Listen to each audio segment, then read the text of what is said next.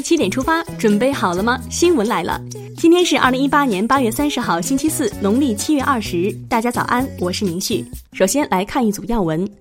第十次全国归侨侨眷代表大会二十九号上午在北京人民大会堂开幕，习近平等党和国家领导人到会祝贺。党中央致辞：无论在哪里，无论走多远，平安幸福永远是家乡亲人的最大牵挂。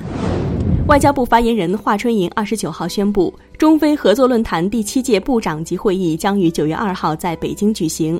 会议主要任务是为九月三号到四号召开的二零一八年中非合作论坛北京峰会做准备。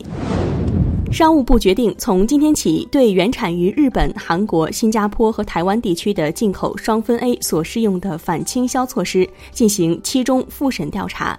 本次调查自今天起开始，到二零一九年八月二十九号前结束。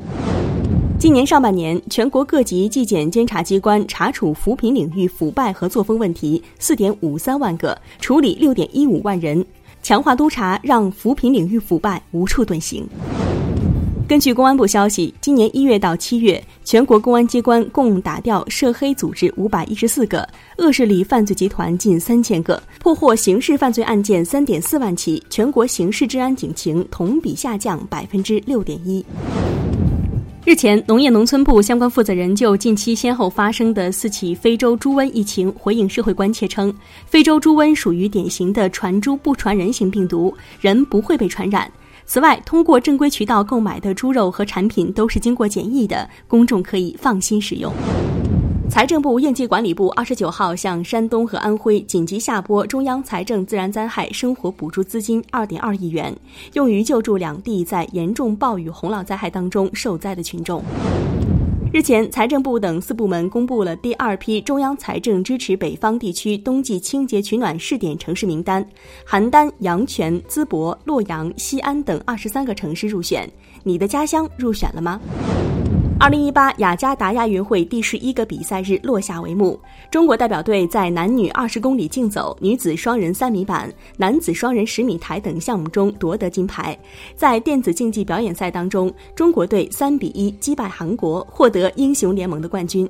目前，中国队共获得一百零二枚金牌、六十七枚银牌、五十枚铜牌，稳居奖牌榜首位，为中国健儿打 call。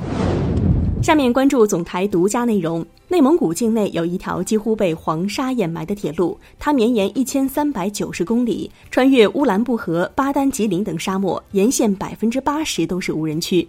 很少有人知道，在这条生命的禁区里，有一群职工常年驻守在这里，与风沙抗争，保障着这条生命线的畅通。他们就是大漠铁路守护人。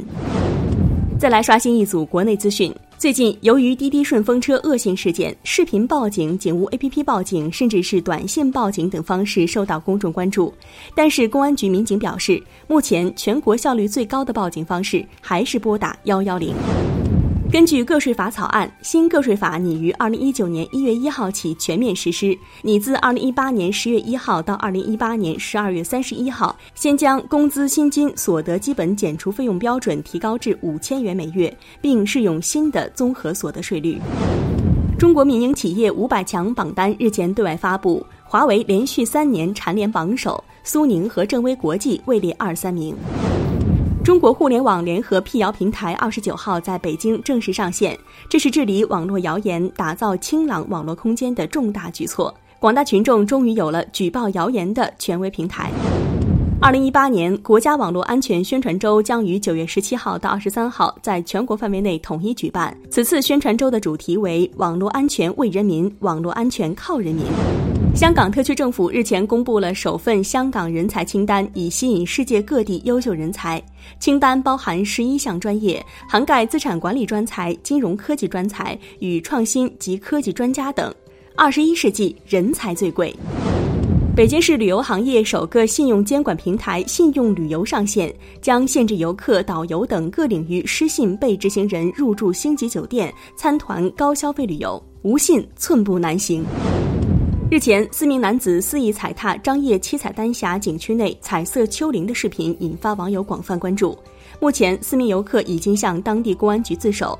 张掖市旅发委回应称，涉事游客或将被列入不文明游客永久黑名单。得到了高点击量，却失去了素质，得不偿失啊！经六个半小时的营救，在珠海机场对开约三海里处因船进水遇险的十名船员，昨天凌晨全部获救。珠海海事局提醒，当前珠海海域雷雨大风频发，海况复杂，船舶要谨慎航行。据天文专家介绍，九月将陆续上演海王星冲日、英仙座流星雨、金星最亮和中秋团圆月等齐家天象，小伙伴们约起来吧！把目光转向国际，美国和墨西哥日前达成初步贸易协议，就汽车制造业日落条款、贸易争端调解机制等多项议题互有妥协。朝鲜劳动新闻二十九号刊发评论文章，呼吁各方加快切实履行板门店宣言。文章同时批评韩国国内保守势力和美国为宣言实施设置障碍。韩国总统府青瓦台发言人二十九号表示，韩美目前并未针对韩美是否重启联合军演等问题进行讨论。位于南太平洋的新卡里多尼亚附近海域二十九号发生七点一级地震，相关机构未发布海啸预警。接下来是今天的每日一席话：上下同欲者胜。二零一六年十二月三十一号，国家主席习近平发表了二零一七年新年贺词。